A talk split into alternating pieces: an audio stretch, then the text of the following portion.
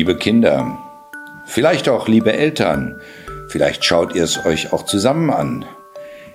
Die Fraktion Die Linke hat sich entschieden, dieses Jahr zum Vorlesetag eine gemeinsame Aktion zu starten. Wir lesen Geschichten. Ich möchte ein Märchen lesen. Das werdet ihr gleich erleben. Da geht's um einen pfiffigen Kater, um ein Kätzchen, um Enttäuschung und um Neugier und um etwas ausgesprochen Pfiffiges. Aber bevor ich mit dem berühmten gestiefelten Kater beginne, hier zuallererst Jack und die Bohnenranke, gelesen von Steffen Dittes, unserem Fraktionsvorsitzenden.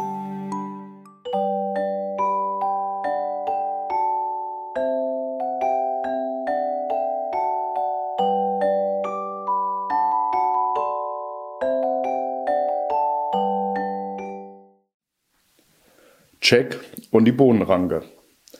Es war einmal eine arme Witwe, die einen Sohn namens Jack hatte. Die Witwe war eine gute Frau, doch ihr schweres Leben hatte sie traurig und harsch werden lassen. Jack war ein neugieriger und waghalsiger Junge. Er trug den Kopf in den Wolken und hing tagträumend von einem Leben voller Aufregung und Abenteuer nach.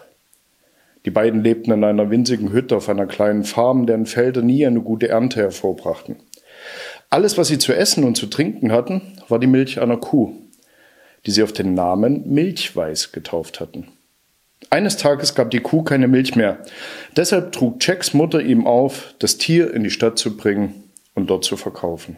Mutter, wir können Milchweiß nicht verkaufen, sagte Jack. Sie gehört doch zu unserer Familie. Wenn wir verhungern, sind wir überhaupt keine Familie mehr, entgegnete seine Mutter. Das Leben steckt voller schwerer Entscheidungen, Jack. Manchmal müssen wir Dinge tun, die uns nicht gefallen, um zu überleben. Aber letztlich wachsen wir an solchen Erfahrungen. Nun geh mit der Kuh ins Dorf, verkauf sie zu einem guten Preis und bring auf dem Heimweg ein Laib Brot mit. Jack gehorchte, doch das Herz war ihm schwer dabei. Er wanderte mit Milchweiß durch den Wald zur nächsten Stadt, hielt jedoch inne, als sie unterwegs einem alten Mann begegneten. Guten Tag, Bursche, sagte der Mann. Er war ein schrulliger alter Kauz mit einem langen Bart und zerschlissenen Kleidern. Guten Tag, mein Herr, antwortete Jack. Darf ich fragen, wohin du mit dieser hübschen Kuh willst? fragte der Alte. Ich bringe sie in die Stadt, um sie dort zu verkaufen, erwiderte Jack. Mein Junge, heute ist ein Glückstag, rief der alte Mann. Rein zufällig bin ich gerade auf der Suche nach einer Kuh. Ihr wollt Milchweiß kaufen? fragte Jack. Ich fürchte, ich habe keinen einzigen Schilling in der Tasche, aber ich wäre nur allzu gern bereit, dir für dein Tier ein Tauschgeschäft vorzuschlagen, sagte der Alte. Ich bin mir nicht sicher, ob meine Mutter das gutheißen würde, meinte Jack. Sie hat mir aufgetragen, die Kuh zu verkaufen und dann auf dem Heimweg Brot fürs Abendessen zu besorgen. Mein Junge, was ich dir zum Tausch anbiete, ist mehr wert als alles Brot des Königreichs, behauptete der alte Mann. Das ließ Jack aufhorchen, obwohl er nach wie vor bezweifelte, dass seine Mutter mit einem solchen Handel einverstanden wäre. Was würdet ihr mir denn anbieten? fragte Jack. Der alte Mann langte in seinen schäbigen Mantel und zog eine Handvoll Bohnen hervor. Bohnen? fragte Jack. Aber meine Kuh ist sicherlich mehr wert als diese Bohnen. Das sind nicht bloß irgendwelche Bohnen, meinte der alte Mann mit einem Augenzwinkern. Es sind Zauberbohnen. Sie werden dir deinen größten Herzenswunsch erfüllen. Jacks Augen wurden doppelt so groß, während er sich ausmalte, welche Möglichkeiten die Bohnen ihm eröffnen könnten. Seid ihr sicher, dass sie magisch sind? hakte er nach. Das schwöre ich bei meinem Leben, bekräftigte der alte Mann. Er hielt zum Schwur drei Finger in die Höhe. Jack schnappte sich die Bohnen aus der Hand des alten Mannes und reichte ihm im Gegenzug milchweiß Zügel. Er war so aufgeregt, dass er schnurstracks nach Hause rannte, ohne sich auch nur von dem Händler zu verabschieden. Mutter, Mutter, rief Jack, als er dort ankam. Ich habe Milchweiß gegen Zauberbohnen eingetauscht. Der Mann im Wald sagt, sie erfüllen mir meinen größten Herzenswunsch. Überglücklich legte er die Bohnen in die offene Handfläche seiner Mutter. Sie warf einen kurzen Blick darauf und ihr Gesicht lief puderrot an. Dummer Junge, schalt sie. Du hast dich übers Ohr hauen lassen. An diesem Bohnen ist überhaupt nichts Magisches. Nun müssen wir bestimmt verhungern. Zornig schleuderte die Witwe die Bohnen aus dem Fenster und brach in Tränen aus. Sie schloss sich in ihrem Zimmer ein und weinte die ganze Nacht hindurch über die Leichtgläubigkeit ihres Sohnes. Auch Jack ging wütend auf sich selbst ins Bett. Er konnte nicht fassen, wie leicht er auf die Täuschung hereingefallen war. So sehr hatte er sich nach einem besseren Leben gesehnt, dass seine Hoffnung ihm den gesunden Menschenverstand vernebelt hatte. Am folgenden Morgen wurde Jack von einem schrecklichen Schrei geweckt. Er sprang aus dem Bett und fand vor dem Haus seine panische Mutter. Sieh nur, Jack, kreischte sie und deutete in den Himmel. Während wir letzte Nacht geschlafen haben, ist eine Bohnenranke gewachsen. Geradewegs aus dem Boden wucherte tatsächlich eine gewaltige Bohnenranke. Sie war so hoch, dass sie bis in den Himmel reichte und dort zwischen den Wolken verschwand. Die Bohnen, sie müssen gekeimt haben, nachdem du sie aus dem Fenster geworfen hattest, rief Jack triumphierend. Sie waren also doch magisch. Jetzt hilf mir ein paar Blätter zu sammeln und dann koche ich uns einen feinen Bohneneintopf, sagte die Witwe. Doch Jack ignorierte die Bitte seiner Mutter und machte sich sofort daran, an der Ranke nach oben zu klettern. Jack, komm wieder runter, befahl die Witwe. Du verletzt dich noch. Wieder tat Jack, als hörte er sie gar nicht. Er konnte nicht anders. Was gerade geschah, war das Spannendste, was ihm je widerfahren war. Jahrelang hatte er darauf gehofft, ein kleines Abenteuer zu finden, und nun hatte es ihn gefunden. Je höher er kletterte, desto besser wurde seine Aussicht auf das Land ringsrum. Er schwang sich so hoch hinauf, dass er das gesamte Königreich überblicken konnte und sogar noch die Nachbarreiche. Als er die Wolken erreichte, war er bereits derart weit oben, dass sein Haus sich nur noch als winziger Punkt am Boden abzeichnete. Die Rufe seiner Mutter, die ihn anflehte, herunterzukommen, vernahm er überhaupt nicht mehr. Er strich mit der Hand über eine Wolke und stellte begeistert fest, dass sie ebenso weich und flauschig war, wie er sie sich immer vorgestellt hatte. Die Bohnenranke wuchs durch die Wolken hindurch, also kletterte Jack weiter. Er wollte wissen, in welcher Höhe sie endete. Als er mit dem Kopf aus den Wolken stieß, schien er in einer völlig anderen Welt gelandet zu sein.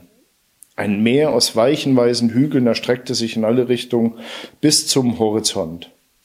Staunend bemerkte Jack, dass über den Wolken eine gepflasterte Straße schwebte.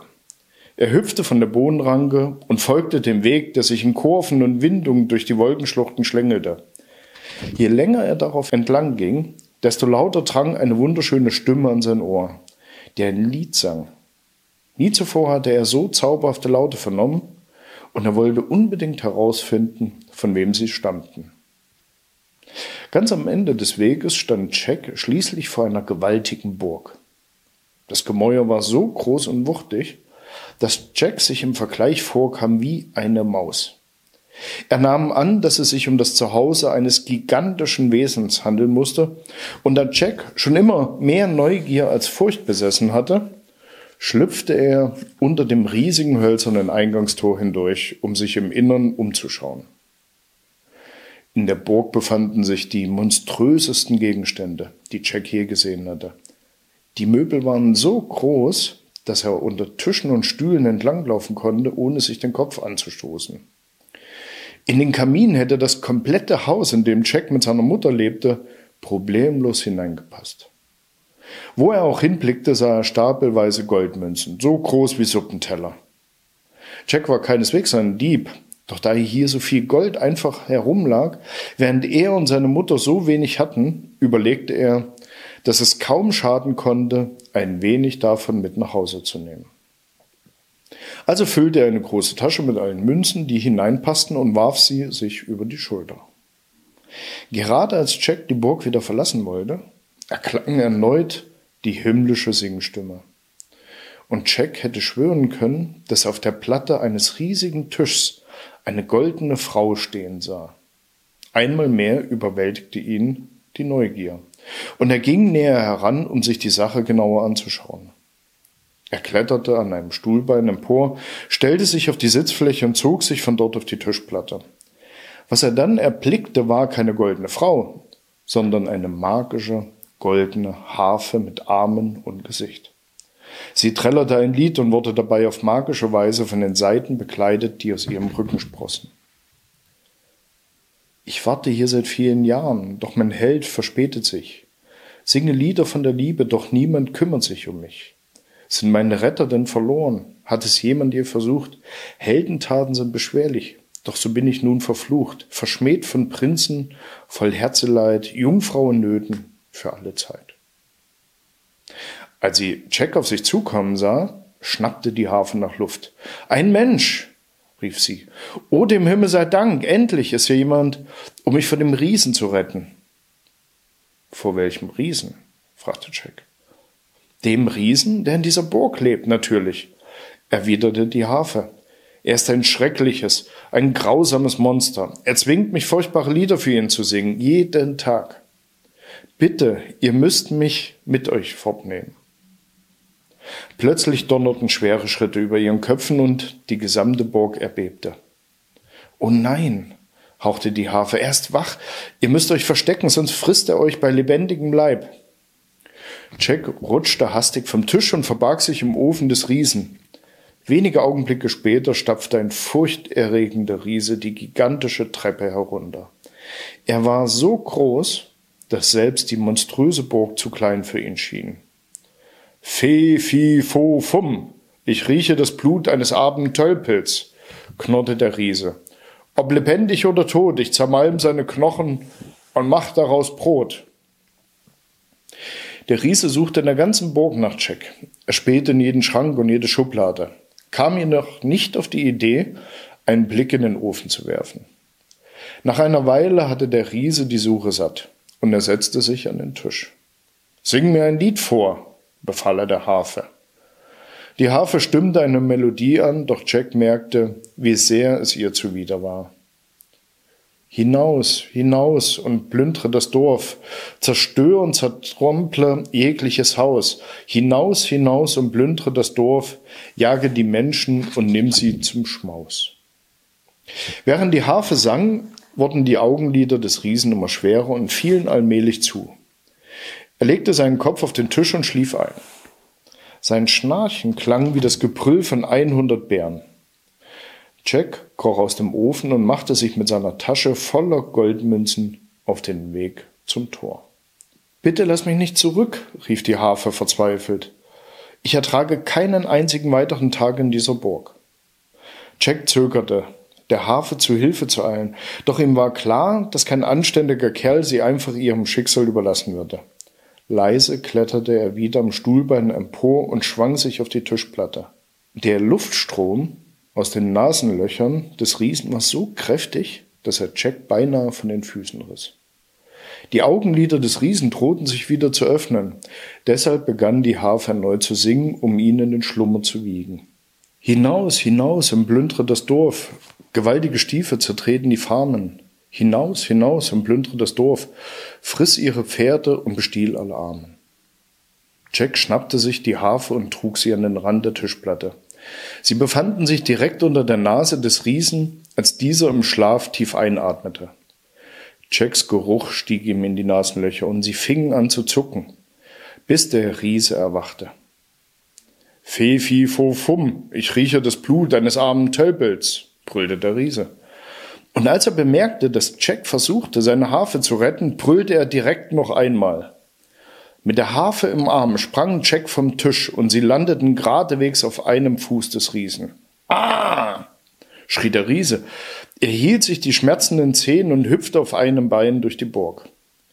Jack klemmte die Harfe unter einem Arm und griff mit der anderen Hand nach seiner Tasche voller Goldmünzen. So schnell seine Beine ihn trugen, sprintete er zum Tor. Er kroch darunter hindurch und flitzte die gepflasterte Straße zur Bohnenranke entlang. Gerade als Jack die Ranke erreicht hatte, brach der Riese aus der Burg hervor und trampelte ihm hinterher. Jack kletterte eilig abwärts, doch der Riese gab die Verfolgung nicht auf und unter seinem Gewicht schwankte die Bodenranke im Wolkenmeer wild hin und her. Unten am Boden vernahm Jacks Mutter den Tumult und rannte aus der Hütte, um zu sehen, was vor sich ging. Sie wurde so panisch, als sie den Riesen erblickte, der ihren Sohn jagte, dass sie einige Augenblicke brauchte, um ihre Stimme wiederzufinden.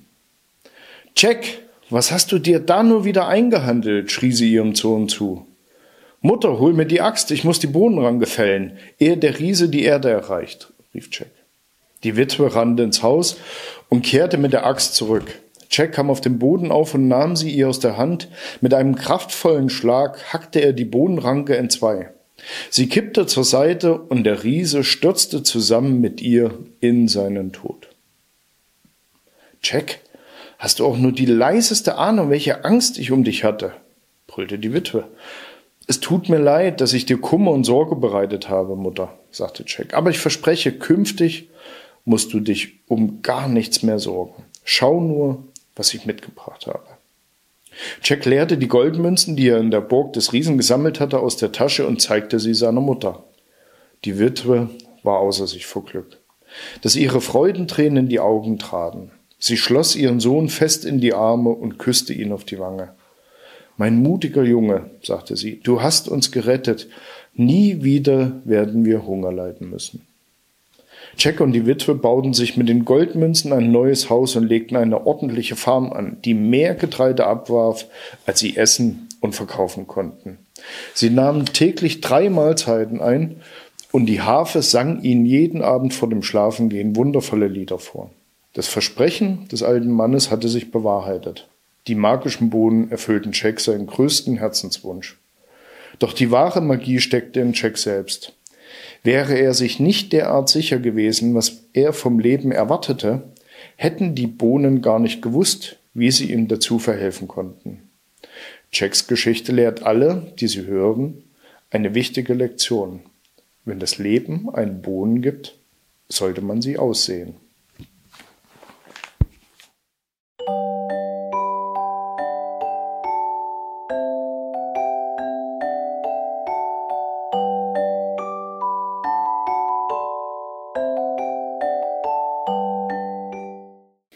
Die Schneekönigin nach Hans Christian Andersen. Es waren einmal ein kleiner Junge namens Kai und ein kleines Mädchen namens Gerda. Die beiden waren Nachbarskinder und obwohl sie nicht miteinander verwandt waren, liebten sie einander wie Bruder und Schwester. Sie lebten in einer großen, lauten Stadt, die so überfüllt war, dass es keinen Platz für einen Garten oder Hof gab. Wenn die Kinder also spielen wollten, mussten sie in den nahen Wald gehen. Kais und Gerdas Häuser standen besonders dicht beieinander, so dicht, dass sie einander tatsächlich durch das geöffnete Fenster die Hand schütteln konnten. Nur ein kurzer Hüpfer von Dach zu Dach trennte sie. Und so verbrachten Kai und Gerda bei warmem Wetter die längste Zeit des Tages dort oben und beobachteten ihre geschäftigte Stadt. Sie kümmerten sich um einen kleinen Dachgarten, in dem ein winziges Rosenstämmchen wuchs.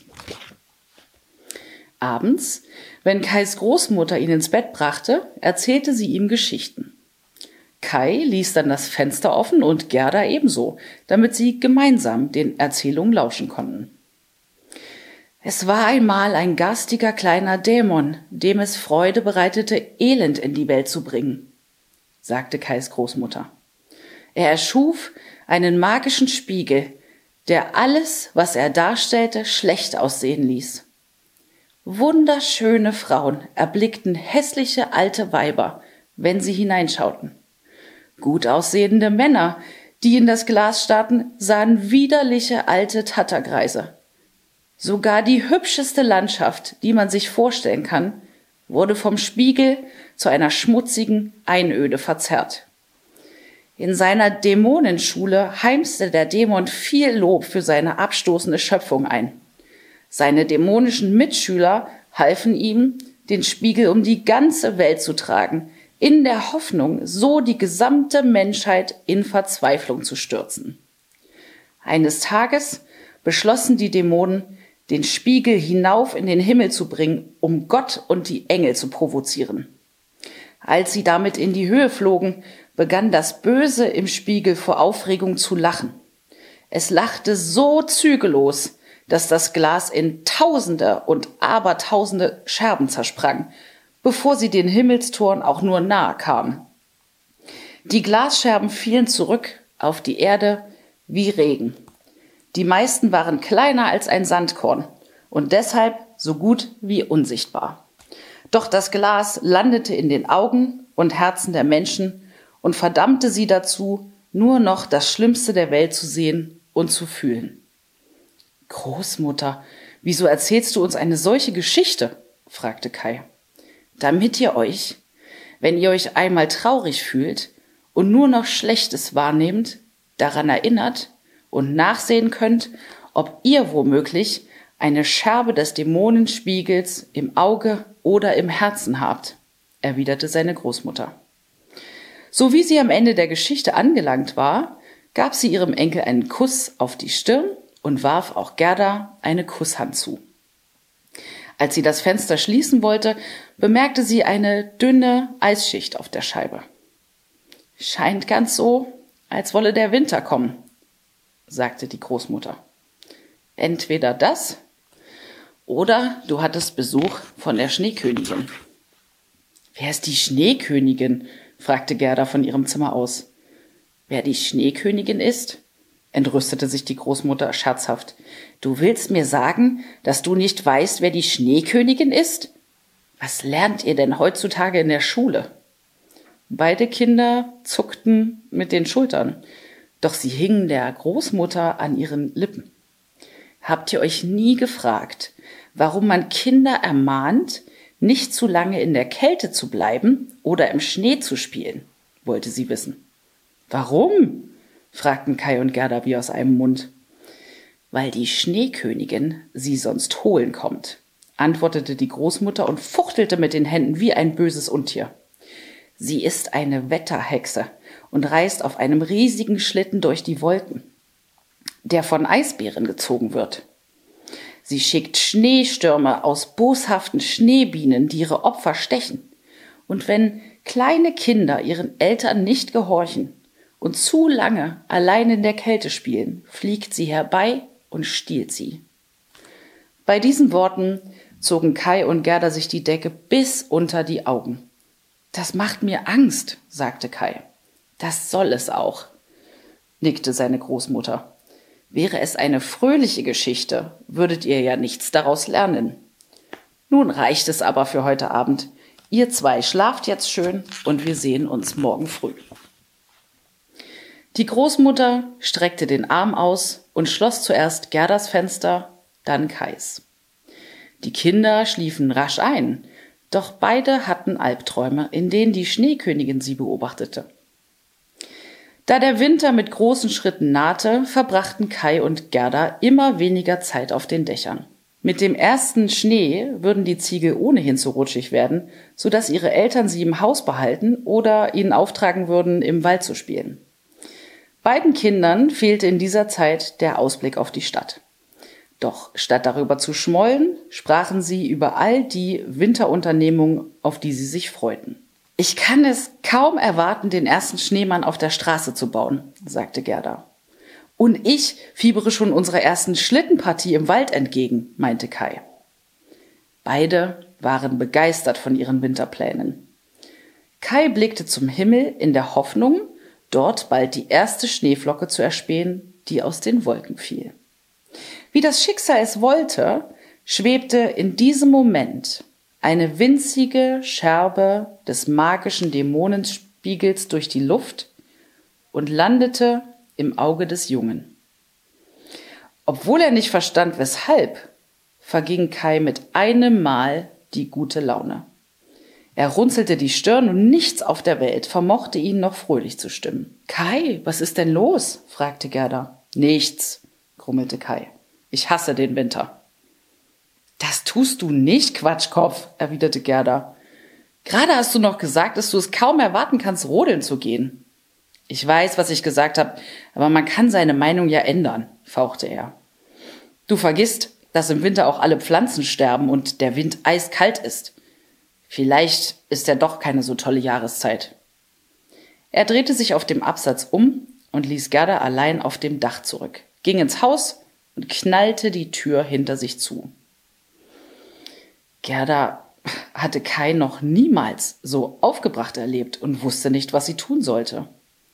Auf keinen Fall rechnete sie damit, dass seine üble Laune bis zum nächsten Tag anhalten würde, doch als sie nach nebenan lief, um nach ihm zu schauen, blieb er in seinem Zimmer. Verschwinde, rief Kai durch die Tür. Ich will dich nicht sehen. Kai, bitte verrate mir, was los ist, bat Gerda. Habe ich etwas gesagt, das dich verärgert hat? Du ärgerst mich gerade in diesem Moment, weil du mich nicht in Ruhe lässt, gab Kai zurück. Dem armen Mädchen brach es das Herz, so behandelt zu werden. Und leider wurde es nur schlimmer. Wochenlang schloss Kai sich in seinem Zimmer ein und weigerte sich, hinauszukommen. Und weigerte sich, mit ihr zu spielen. Schließlich zwangen seine Eltern ihn, nach draußen zu gehen und ein bisschen frische Luft zu schnappen.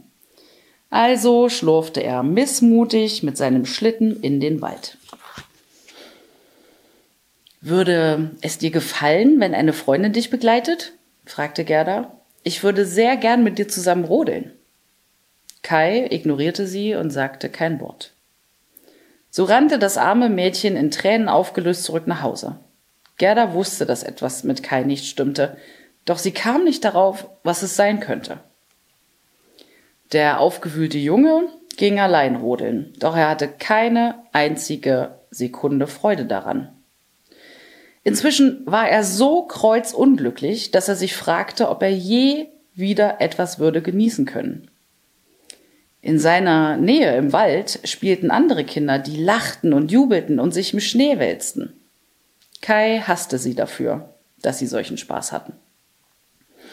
Er stapfte tiefer in den Wald, um allein zu sein. Die Nacht brach viel früher herein, als er erwartet hatte, und mit einem Mal hatte Kai sich in der Kälte verlaufen. Erschöpft setzte er sich am Wegesrand auf seinen Schlitten und hoffte darauf, dass jemand vorbeikommen und ihn nach Hause bringen würde. Es war bereits sehr spät und beim Warten nickte Kai ein. Als er die Augen wieder öffnete, stellte er erschrocken fest, dass er in Bewegung war. Sein kleiner Schlitten wurde hinter einem gewaltigen weißen Pferdeschlitten hergezogen und beide Gefährte bewegten sich in Lichtgeschwindigkeit über die verschneiten Hügel. Kurioserweise gab es nichts, was die Schlitten miteinander verband.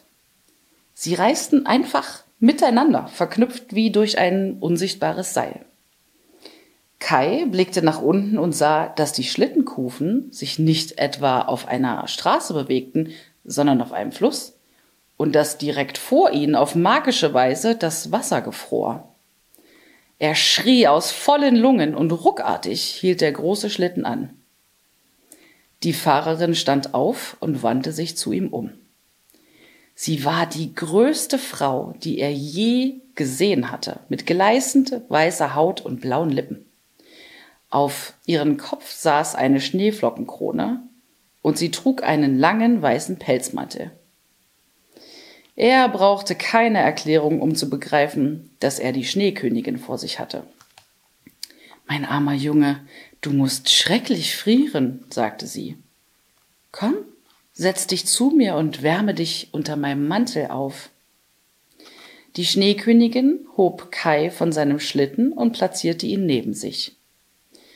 Vor ihren Schlitten gespannt waren zwei riesige Eisbären, genau wie in der Geschichte seiner Großmutter. Die Schneekönigin schwang eine Peitsche und schon setzte sich das Gefährt schlagartig wieder in Bewegung. Kais Schlitten blieb zurück und versank im Fluss. Die Schneekönigin legte ihren Mantel um Kais Schultern, doch er spendete ihm keine Wärme, im Gegenteil. Unter dem Mantel wurde ihm noch kälter und er begann zu zittern. Bitte lass mich nach Hause gehen, sagte Kai. Meine Familie macht sich sicherlich Sorgen um mich. Aber ich bringe dich doch nach Hause, Kind, sagte sie. In dein neues Zuhause, bei mir. Die Schneekönigin küsste Kai auf die Wange und Eis überzog sein Herz. Der Fluch machte die Kälte erträglicher und mit einem Mal konnte die eisige Luft ihm nichts mehr anhaben. Meine Familie wird mich vermissen, sagte Kai. Und ganz besonders Gerda. Na, na, lass uns nicht von der Vergangenheit reden, mahnte die Schneekönigin. Dort, wo wir hinfahren, brauchst du deine Erinnerung nicht mehr. Die Schneekönigin berührte noch einmal mit den Lippen seine Wange, und Kai verlor all seine Erinnerungen. Sämtliche Gedanken an seine Eltern, Großeltern und Gerda wurden aus seinem Kopf getilgt. Die Schneekönigin blickte nach oben und stieß einen ohrenbetäubenden Pfiff aus. Große Schneevögel mit Federn aus Schneeflocken schwebten aus dem Himmel herab und scharten sich um den Schlitten. Sie hoben ihn über die Wolken, und die Schneekönigin verschwand zusammen mit Kai aus dem Wald. Als Kai an diesem Abend nicht nach Hause kam, fürchtete seine Familie das Schlimmste. Eine Gruppe fand sich zusammen und stiefelte in den Wald, um nach ihm zu suchen. Doch auch nachdem sie die ganze Nacht auf den Beinen gewesen waren, gab es keine Spur von dem Jungen. Es war die bislang kälteste Nacht des Winters und viele sagten, es sei unwahrscheinlich, dass er auf sich allein gestellt überlebt habe. Am folgenden Morgen, als sein Schlitten im Fluss entdeckt wurde, waren die meisten Städter überzeugt, dass der Junge tot sein musste. Entgegen dem, was die Erwachsenen um sie herum sagten, weigerte Gerda sich zu glauben, dass Kai tot war. Sie spürte ihn noch immer in ihrem Herzen. Sie wusste, dass er ganz sicher irgendwo am Leben war. So beschloss sie, allein die Suche nach ihrem Freund fortzusetzen und machte sich auf den Weg, von dem sie annahm, dass Kai ihn durch den Wald genommen hatte. Ihre Wanderung führte sie bald zu einem zufrierenden Fluss. Das muss der Fluss sein, in dem sein Schlitten gefunden wurde, murmelte Gerda. Vielleicht hat er ihn verloren, als er das Wasser überqueren wollte. Ich werde das gegenüberliegende Ufer absuchen. Das Einzige, was das kleine Mädchen entdeckte, war eine Krähe, weil ihre schwarzen Federn sich gegen den Schnee abhoben. Gerda begriff sofort, dass der Vogel verletzt sein musste, denn er flatterte hilflos am Boden herum, ohne sich je in die Luft zu erheben. Als sie zu ihm trat, bemerkte sie, dass ein großer Dorn seinen Flügel durchbohrt hatte. Sie ging auf die Knie und zog ihn dem armen Vogel aus dem Gefieder. Danke, holde Dame, krächzte die Krähe. Gerda war überrascht, dass die Krähe reden konnte. Doch nach allem, was ihr im Wald bereits begegnet war, erschreckte es sie weitaus weniger, als das vor ihrer Reise der Fall gewesen wäre. Gern geschehen, werte Krähe. Ich bin auf der Suche nach meinem Freund Kai, sagte Gerda. Habt ihr im Wald einen kleinen Jungen herumirren sehen? In der Tat, antwortete die Krähe. Vor gar nicht allzu langer Zeit ist mir ein kleiner Junge aufgefallen, der ganz verloren seinen Schlitten hier hindurchgeschleift hat.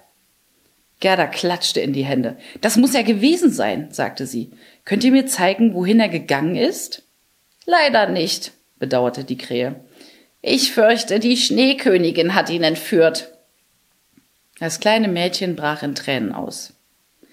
Wenn die Schneekönigin Kai mitgenommen hatte, würde sie ihn womöglich niemals wiedersehen. Nicht weinen, kleines Mädchen, meinte die Krähe. Noch ist nicht alles verloren, denn ich weiß, wo die Schneekönigin wohnt. Ich kann dich dorthin bringen, sofern es dir ernst damit ist, dass du deinen Freund finden möchtest. Gerda nickte so heftig, dass ihr die Tränen von den Wangen flogen. Viele Kilometer folgte sie der Krähe durch den Wald und drang dabei in Regionen vor, so fern, dass sie nie zuvor davon gehört hatte. Endlich entdeckte Gerda mitten auf einem gefrorenen See einen hohen Palast ganz aus Eis. Er wirkte wie der kälteste Ort der Welt, und allein sein Anblick jagte ihr einen Schauder über den Rücken. Doch wenn Kai sich im Innern befand, würde auch sie hineingehen, um ihn herauszuholen. Bis hierher konnte ich dich begleiten, sagte die Krähe. Gib auf dich acht, kleines Mädchen, und viel Glück bei der Rettung deines Freundes. Gerda bedankte sich und überquerte dann vorsichtig den gefrorenen See, bis sie vor dem Palast stand. Neben dem Eingang schlummerten die Eisbären der Schneekönigin und das kleine Mädchen schlich auf Zehenspitzen behutsam um sie herum. Kaum hatte Gerda es ins Innere geschafft, suchte sie in allen Zimmern nach Kai. Schließlich entdeckte sie ihn in einem großen Thronsaal, zusammen mit der Schneekönigin höchstpersönlich. Sie diskutierten gerade miteinander, und Gerda belauschte sie heimlich von der Tür aus. Bitte, Euer Majestät, lasst mich nach Hause gehen, flehte Kai. Ich möchte nicht den Rest meines Lebens an diesem kalten, dunklen Ort verbringen. Wenn du die Ewigkeit nicht mit mir verbringen willst, dann musst du aus diesen Eiswürfeln das Wort Ewigkeit legen, befahl die Schneekönigin. Sie warf eine Handvoll Eiswürfel auf den Boden und rauschte aus dem Thronsaal. Kai bemühte sich rasch, die Buchstaben zu formen, doch die Eiswürfel reichten bei weitem nicht dafür. Es schien, als müsste er für immer bei der Schneekönigin bleiben, und sogar ohne eine Glasscherbe im Auge wäre das ein elendes Schicksal gewesen. Sobald die Schneekönigin fort war, rannte Gerda zu Kai hinüber und schloss ihn in die Arme. Sie war überglücklich, wieder mit ihrem verloren geglaubten Freund vereint zu sein. Kai, ich hab dich so sehr vermisst, sagte sie. Tja, ich hab dich nicht vermisst, fauchte Kai. Ich verstehe nicht, wieso du mich nicht endlich in Ruhe lässt. Er versuchte, sich aus ihrer Umarmung zu befreien, doch sie wusste nun, dass nur die Glasscherbe schuld daran war, wie er sich verhielt. Deshalb drückte sie ihn lediglich noch fester. Freudentränen rollten ihr über das Gesicht und fielen auf Kais Brust, erwärmten sein Herz und schmolzen das Eis, mit dem die Schneekönigin es überzogen hatte. Mit einem Mal nahm Kais Haut wieder Farbe an und seine Erinnerung kam zurück. Ihm wurde klar, wie sehr er Gerda tatsächlich vermisst hatte, und dann stiegen auch ihm Tränen in die Augen. Sie tropften über sein Gesicht und spülten die Glasscherbe aus. Endlich war Kai wieder ganz er selbst. Er nahm Gerda an den Händen und sie tanzten überglücklich durch den Thronsaal der Schneekönigin.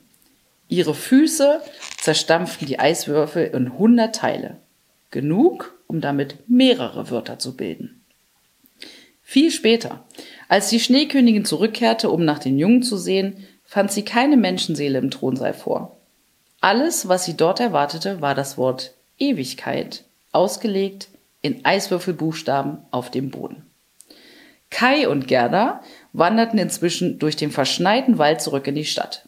Bis sie zu Hause ankamen, war der Winter in den Frühling übergegangen. Sie betraten Kais Haus und fanden seine Großmutter in einem Sessel am Feuer. Die alte Frau war überglücklich, die beiden gesund und munter wiederzusehen. Sie sprang auf und herzte die Kinder so innig, dass ihnen der Atem verschlug. Wir waren alle ganz krank vor Sorge, sagte sie. Wo um alles in der Welt habt ihr gesteckt? Gerda und Kai tauschten ein Lächeln. Großmutter, jetzt können wir dir eine Geschichte erzählen. Ende.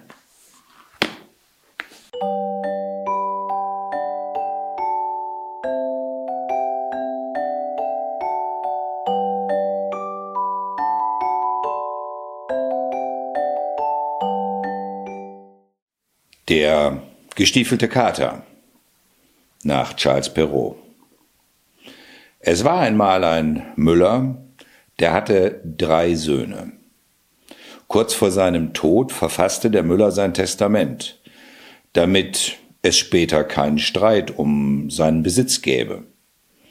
Dem ältesten Sohn vermachte er die Mühle, damit er die Arbeit des Vaters fortführen könnte. Der mittlere Sohn erhielt all die Pferde und auch die übrigen Tiere, so dass er damit einen eigenen Bauernhof gründen konnte. Und der jüngste Sohn mit Namen Johann. Johann erbte eine Katze, irgendwie eine kleine Katze. Zuerst, das kann man verstehen, fühlte Johann sich ganz schön betrogen. Er liebte seinen Vater sehr und war immer gut zu ihm gewesen. Darum verstand er nicht, weshalb der Vater seinen Brüdern so viel, die Mühle, die Tiere, die kriegten so viel und er bekam nur so wenig hinterlassen. Was Johann allerdings nicht wusste, die Katze verkörperte in Wirklichkeit den wertvollsten Besitz des Vaters. Dem alten Mann war klar, dass Johann und die Katze gemeinsam Großes werden stemmen können. Bei besagter Katze handelte es sich genau genommen um einen Kater. Er war braun getigert, mit grünen Augen und schwarzen Streifen. Ein listiger kleiner Kerl und mit Abstand der schlauste Kater im ganzen Land. Schaut ganz so aus, als habe ich dich nun am Hals, Kätzchen, meinte Johann seufzend. Tja, ich bin davon auch nicht begeistert, erwiderte der Kater. Nach all den Mäusen, die ich gefangen habe und all den Kuschelstunden mit deinem Vater, begreife ich einfach nicht, dass er mich ausgerechnet bei dir nun zurücklässt. Du kannst sprechen? staunte Johann. Ich spreche schon immer. Du hast es bloß nie gehört, gab der Kater zurück. Und jetzt aufgepasst. Dein Vater hat uns zweifellos aus gutem Grund zusammengebracht. Da sollten wir versuchen, das Beste daraus zu machen. Ich habe mir einen Plan ausgedacht, der uns Reichtum bescheren wird. Nun war, der Kater, war dem Kater Johanns Aufmerksamkeit sicher.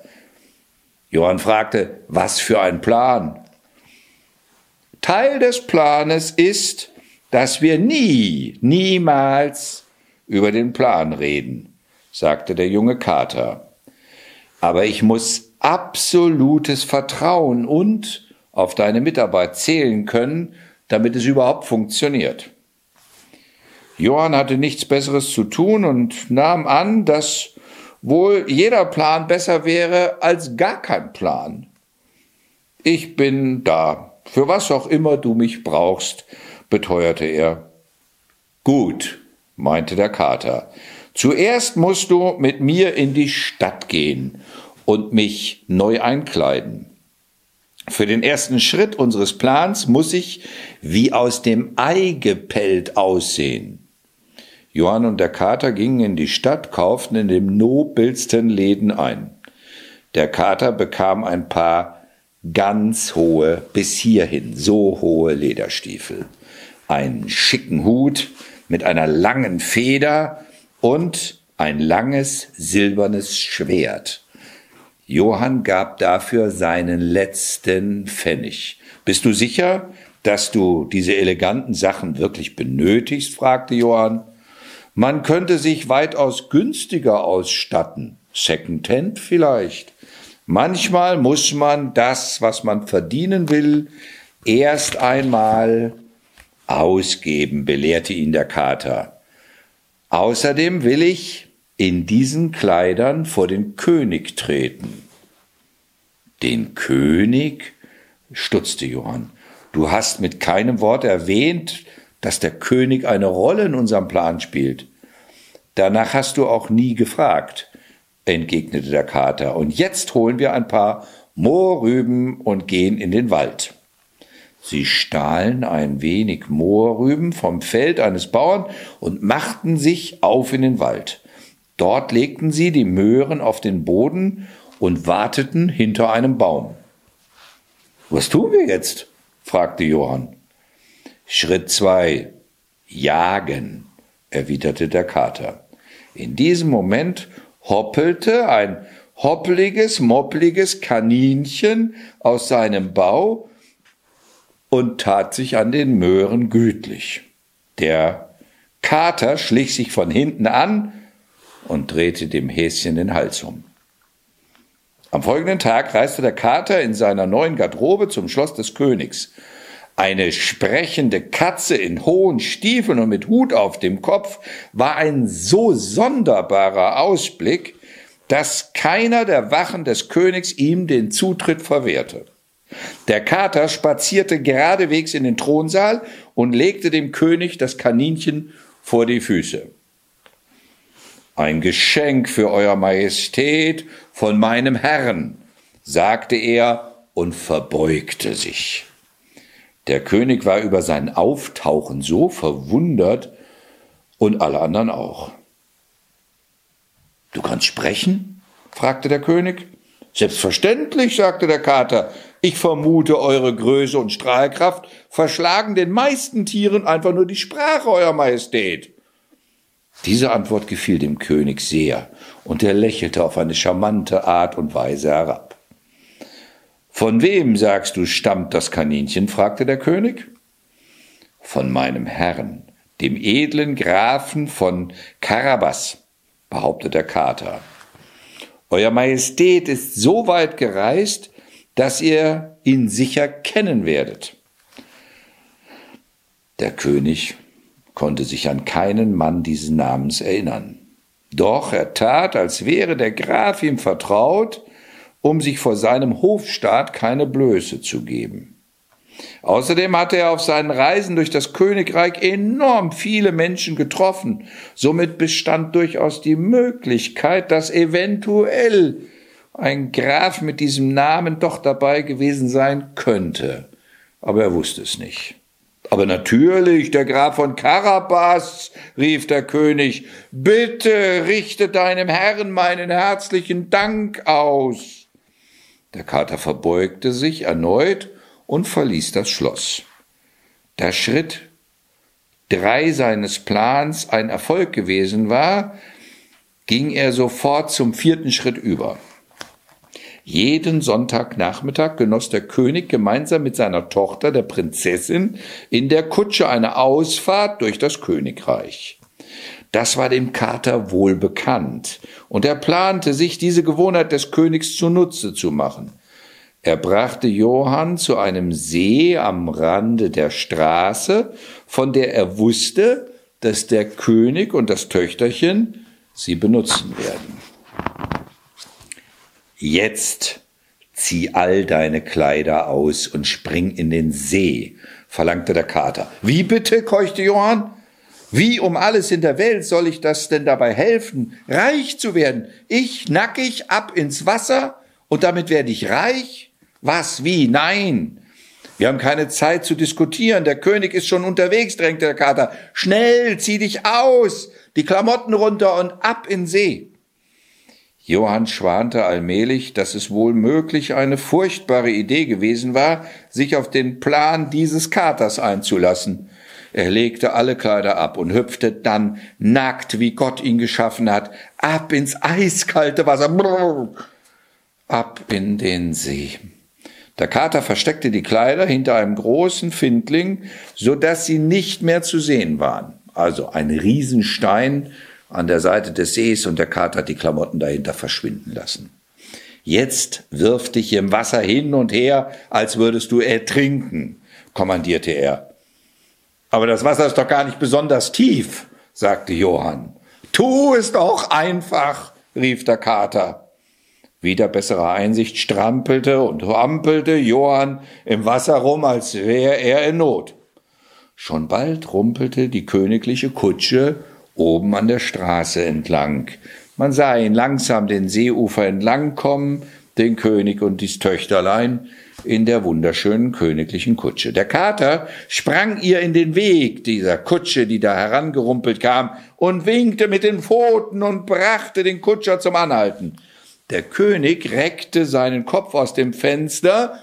Was geht denn hier vor? fragte der König. Dem Himmel sei Dank, dem Himmel sei Dank, dass ihr da seid, Majestät, rief der Kater. Mein Herr, der Herr von Karabas, ist ausgeraubt worden. Die Übeltäter haben seine Kleider gestohlen und haben ihn in den See gestoßen und sind mit seiner Kutsche davongefahren. Mein Herr wird ertrinken, Hoheit, mein Herr wird ertrinken, wenn wir ihn jetzt nicht retten. Der König erschrak. Wachen! Rettet augenblicklich den Mann aus dem See, befahl er. Die Wachen des Königs warfen Johann ein Seil zu und zogen ihm aus dem Wasser. Bis er es ans Ufer geschafft hatte, fror Johann so sehr, dass seine Haut blau angelaufen war und er wie verrückt zitterte. Die Wachen legten ihm ihre Mäntel um und ließen ihn zur König und Prinzessin in die Kutsche steigen, wo es ganz schön bullrig warm war. Johann war fassungslos darüber, dass er sich nun in königlicher Gesellschaft wiederfand. Er fürchtete, der Plan des Katers könnte ein böses Ende nehmen, falls er nicht wusste, was er tat. Alles in Ordnung mit euch, Junge? fragte der König. Euch sei Dank, Euer Majestät, erwiderte Johann immer noch zitternd und frierend. Ich kann mich gar nicht genug dafür bedanken, dass ihr angehalten und mich gerettet habt. Danke, danke, danke. Wie schrecklich, seine Kleider beraubt und in den See gestoßen zu werden, meinte der König. Ähm, machte Johann, denn ihm war nicht klar, dass der Kater dem König eben das erzählt hatte. Ja, es war bisher kein guter Tag für mich, stotterte Johann. Die Prinzessin war ganz hingerissen von Johann. Sie errötete und kicherte. Vater, können wir den Grafen von Karabas nach Hause bringen? fragte sie. Es wäre doch tragisch, wenn er nach allem, was er durchgestanden hat, jetzt auch noch laufen müsste. Aber ja, aber ja, das wollen wir tun, sagte der König. Wo befindet sich denn euer Anwesen, Herr Graf? Mein was? fragte Johann mit großen Augen. Armer Herr, ihr seid nach dem Bad im See wohl etwas durcheinander, meldete sich rasch der Kater zu Wort. Sein Anwesen, so der Kater, befindet sich nur ein Stück weit die Straße hinunter auf der anderen Seite des Dorfes. Gestattet mir, dass ich vorlaufe und alles für die Ankunft des Königs vorbereiten werde. Der Kater rannte die Straße entlang, so schnell er nur konnte. Auf seinem Weg durch den Dorf warnte er die Einwohner, dass bald die Kutsche des Königs hindurchfahren würde. Gute Leute, der König nähert sich mit dem Grafen von Karabas, rief er ihnen zu. Die beiden sind sehr enge Freunde. Vergesst nicht, den Grafen Respekt zu zollen, sonst bestraft euch der König. Die Menschen hatten noch nie einen gestiefelten Kater gesehen, deshalb kamen sie alle neugierig vor die Tür. Und dann, weil sie seine Warnung sehr ernst nahmen, verneigten sie sich und jubelten, als die Kutsche des Königs an ihnen langsam vorbeirollte. Gott segne den Grafen Karabas, rief eine Frau. Lang lebe der Graf Karabas, donnerte ein Mann. Niemand hatte Johann bisher je in seinem Leben so zugejubelt. Allmählich begann er zu glauben, er sei tatsächlich der Graf Karabas. Ihr seid wahrlich beliebt in dieser Gegend, stellte der König fest. Es scheint so, erwiderte Johann. In der Zwischenzeit erreichte der Kater ein großes Anwesen am Rande des Dorfes. Doch natürlich handelte es sich keineswegs um das Zuhause eines Grafen. Vielmehr wohnte dort ein schrecklicher Oger, der im ganzen Königreich gefürchtet war. Auch der Kater war vom Heim des Ogers eingeschüchtert. Nun stand der letzte Schritt seines Plans bevor. Sollte er funktionieren, nun, dann würde Johann und er bis ans Lebensende reich sein, unendlich reich. Andernfalls könnten sie beide schon am Abend ihr Leben ausgehaucht haben. Der Kater nahm all seinen Mut zusammen und platzte durch das Eingangstor des Anwesens. Mach dich bereit zu sterben, abscheulicher Oger, rief der Kater und zog sein Schwert. Der Oger saß am Feuer, als der Kater hereinstürmte. Er erhob sich und ragte weit auf. Sicher zwanzigmal so groß wie der Kater. Sogar für einen Oger war er wirklich riesig. Wie kannst du es wagen, mich zu stören? tobte der Oger. Dafür wirst du bezahlen. Direkt vor den Augen des Katers verwandelte der Oger sich auf einmal auf magische Weise in einen wilden Löwen. Er brüllte so laut, dass es den Kater beinahe aus den Stiefeln hob. Du bist mächtig genug, dich in einen Löwen zu verwandeln. Aber, Oger, du beeindruckst mich nicht. Du nicht. Der Kater lachte. Ich wette, du schaffst es nicht einmal, dich stattdessen zu verkleinern. Ich schaffe alles, was ich will, behauptete der Oger. Dann beweise es, verlangte der Kater. Verwandle dich doch zum Beispiel in eine Maus. Der Oger war so angetan, sich so beleidigen zu lassen, als ob er sich nicht vielleicht verkleinern könnte, in eine Maus zum Beispiel. Um dem Kater zu beweisen, wie falsch der Kater lag, verwandelte der Oger sich augenblicklich in eine kleine Feldmaus. Hahaha, lachte der Oger, wie du siehst, ich bin viel mächtiger als du. Ah! Der Kater stürzte sich auf den Oger, verschlang ihn, ehe er Gelegenheit hatte, sich abermals zu verwandeln, und gerade rechtzeitig, denn draußen hielt soeben die Kutsche des Königs. Willkommen zu Hause, Herr, sagte der Kater. Ich habe gerade ein Feuer für euch angezündet. Der Kater führte Johann, den König und die Prinzessin ins Haus und servierte ihnen Tee. Was für ein wunderbares Heim, sagte der König zu Johann. Wie lange lebt ihr denn schon hier? Johann schluckte. Ich bin erst kürzlich, ähm, ich bin kürzlich umgezogen, sagte er. Einst hauste hier ein schrecklicher Oger, bis mein Herr ihn erlegt hat, erzählte der Kater. Der König war so beeindruckt von dem Grafen von Karabas, dass er Johann seine Tochter anbot. Sie heirateten und lebten fortan glücklich, bis an ihr Lebensende in dem Anwesen, in dem früher mal die Maus Oger wohnte. Auch der Kater genoss künftig ein höchst annehmliches Leben mit Johann und der Prinzessin. Und die Geschichte seiner Klugheit und seines Mutes wurden über Generationen weitererzählt. Viel später als Johann bereits ein alter Mann war, fragten seine Enkelkinder ihn nach seiner Familiengeschichte. Ein Lächeln huschte über Johanns runzliges Gesicht und er sagte, nun, alles begann mit einem gestiefelten Kater. Alles Gute.